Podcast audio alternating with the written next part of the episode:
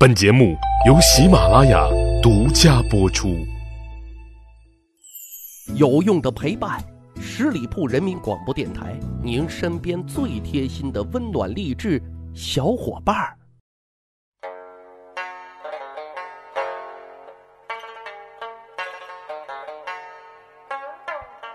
去扒历史，增长见识，密室趣谈，在下大汉。唐玄宗李隆基。从来都没有想过啊，自己最后竟然会栽在一个宦官的手上，啊，因为高力士太有正能量了，所以以至于他认为大唐王朝的宦官啊，那都是忠心的、贴心的大管家。但谁曾想啊，竟然还有李辅国这样擅权跋扈的大尾巴狼宦官。可是啊，今非昔比了，现如今。虽然是名义上的太上皇，但是他太难了。那是早没有了昔日的荣光，更没有号令三军的权利。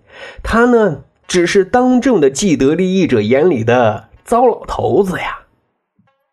可是啊，遥想当年，李隆基最春风得意、满怀豪情创业大江山的时候，他是万万没有想到的。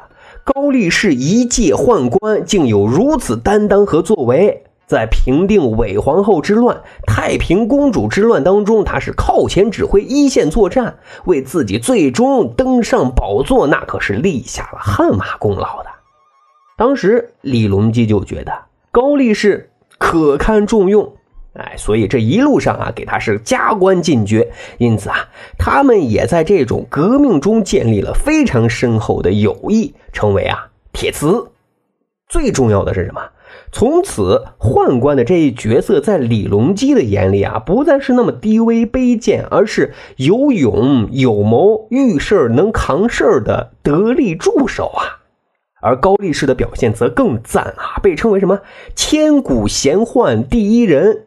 那史料里都是对他的赞美之词，说他忠立而不倚，得君而不骄，顺而不愚，谏而不犯，尽王言而有度，持国柄而无权，近无闲言，远无横意。君子曰：“此所谓弑君之美也。”啊，换成一句话就是说。论怎么做一名优秀的好宦官，高力士同志啊，那绝对是楷模标兵啊。比如说啊，李隆基很信任高力士，大臣的奏折啊，高力士甚至是可以代为批阅的。但是呢，高力士从来没有滥用过手中的那些权力，任意妄为，并且啊，经他批办的每一件事都能够办到李隆基的心坎里。那这一点就非常难得啊，以至于李隆基说啊。立事当直，朕寝乃安。哎，就是说啊，高力士办事我放心，我能睡个安稳觉啊。再后来，李隆基喜欢躺在功劳簿上啊，享受人生，认为自己差不多也该功德圆满了啊，就有把权力下放给当时的宰相李林甫的思想。他呢，就去问高力士的意见。高力士一听可气坏了，就说啊，军国之柄。未可假人，威权之声震于中外，得失之意，谁敢兴言？夫为陛下图之。就说国家的权力啊，只有您才能够掌握，其他人万万不可掌握，否则就会出大麻烦的。在这里啊，特别要说的是什么？安史之乱的安禄山。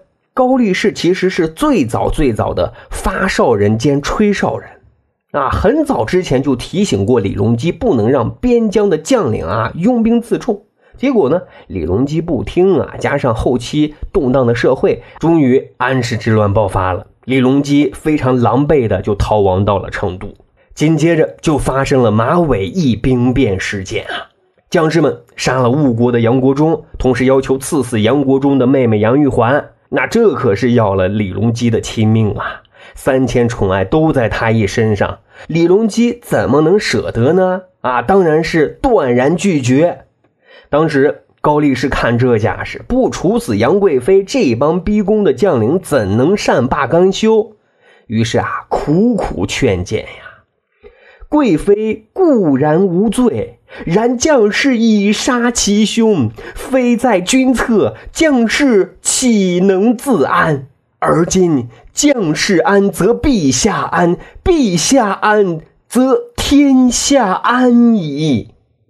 高力士这一番动情的劝谏呀，终于让李隆基无奈且惆怅的同意了啊！接下来就上演了我们所熟知的《长恨歌》了。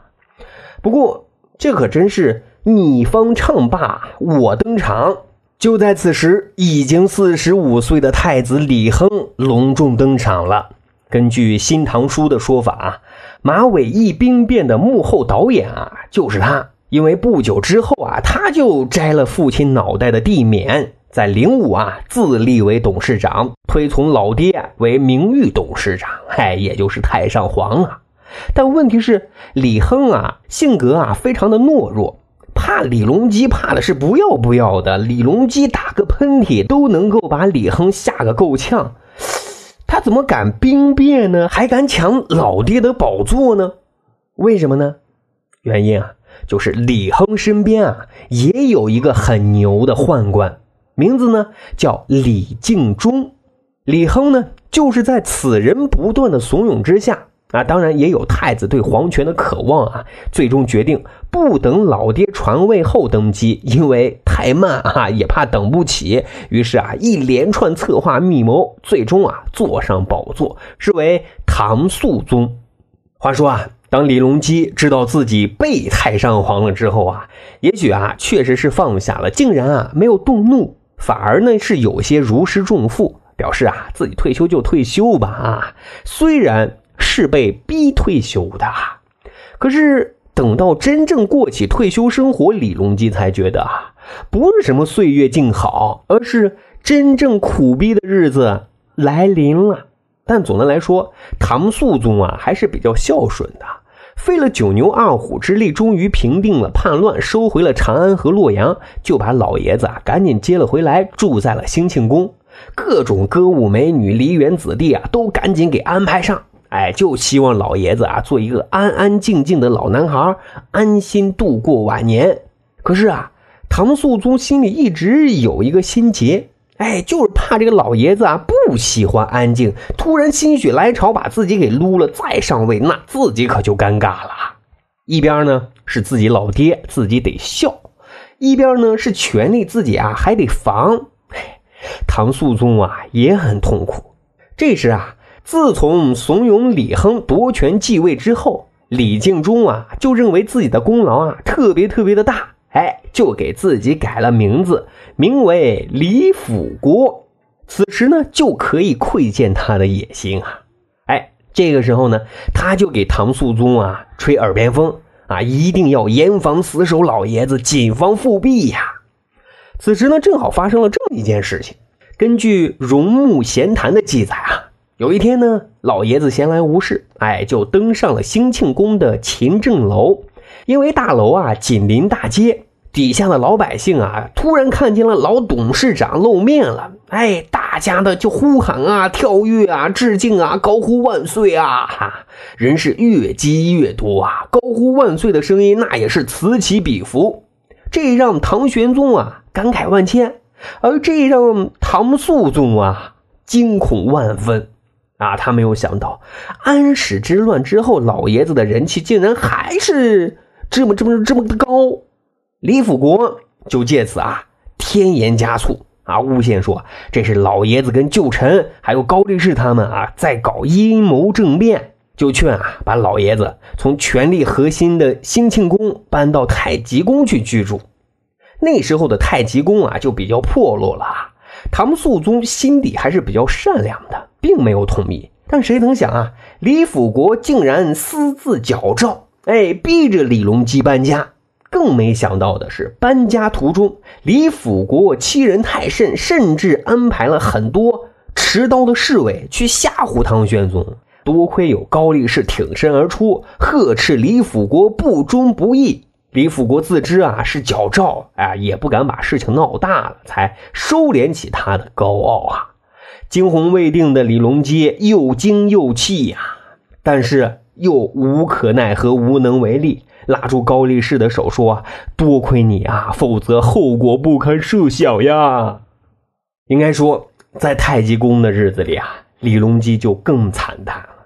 在李辅国的精心安排之下，供给保障的质量直线下降啊。除此之外，李隆基仅有的几个近臣朋友，也在李辅国的安排调动之下，发配的发配，退休的退休。其中高力士更是以逆党之罪名被流放到了乌州。此时啊，李隆基深刻体会到了什么。叫无助，什么叫无力？什么叫无奈呀？现在他可是连一个欺负到自己头上的太监也都搞不定的人啊！而坐在自己曾经坐过的龙椅上的儿子，竟然也从来没有到太极宫看望过自己一眼。他只是听说自己的儿呀惧怕媳妇儿，不敢来探望。还有那个可恶的太监李辅国不让探望，所以啊，在太极宫最后的日子里，李隆基啊，经常凝望着好不容易求人画的一张杨贵妃的肖像，眼神中啊，不再有光亮，也不再清澈，他就这样呆呆的望着，痴痴的望着，好像想起了自己中兴唐氏开创开元盛世的辉煌。好像想起了自己声色犬马的一生，与李白对酒吟诗，与杨玉环一起缠绵悱恻；好像也想起了自己最信任的好兄弟安禄山，怎么就造了反呢？啊，好像也想起了，不是所有的太监都和高力士一样，对自己忠心耿耿啊。七百六十二年，李隆基。驾崩于神龙殿，终年七十八岁。高力士获此消息之后，望着长安的方向，悲痛叩拜，吐血而亡。是呀，李隆基从来都没有想过，自己的晚年生活竟然栽在了一个宦官的身上。好，这就是咱今天的密室趣谈。如果您觉得咱的节目还不错，欢迎大家使用专辑的评分功能为《密室趣谈》打打分为大汉啊留留言。咱还有一个趣吧历史的小分队，如果您对历史边角料很感兴趣，欢迎大家关注十里铺人民广播电台的公众微信账号，然后回复数字一就可以添加大汉的个人微信。经过简单审核之后啊，大汉就会邀请您进入这个小分队当中，咱就可以谈天谈地聊历史段子。本期节目就这样，感谢您的收听，下期再会。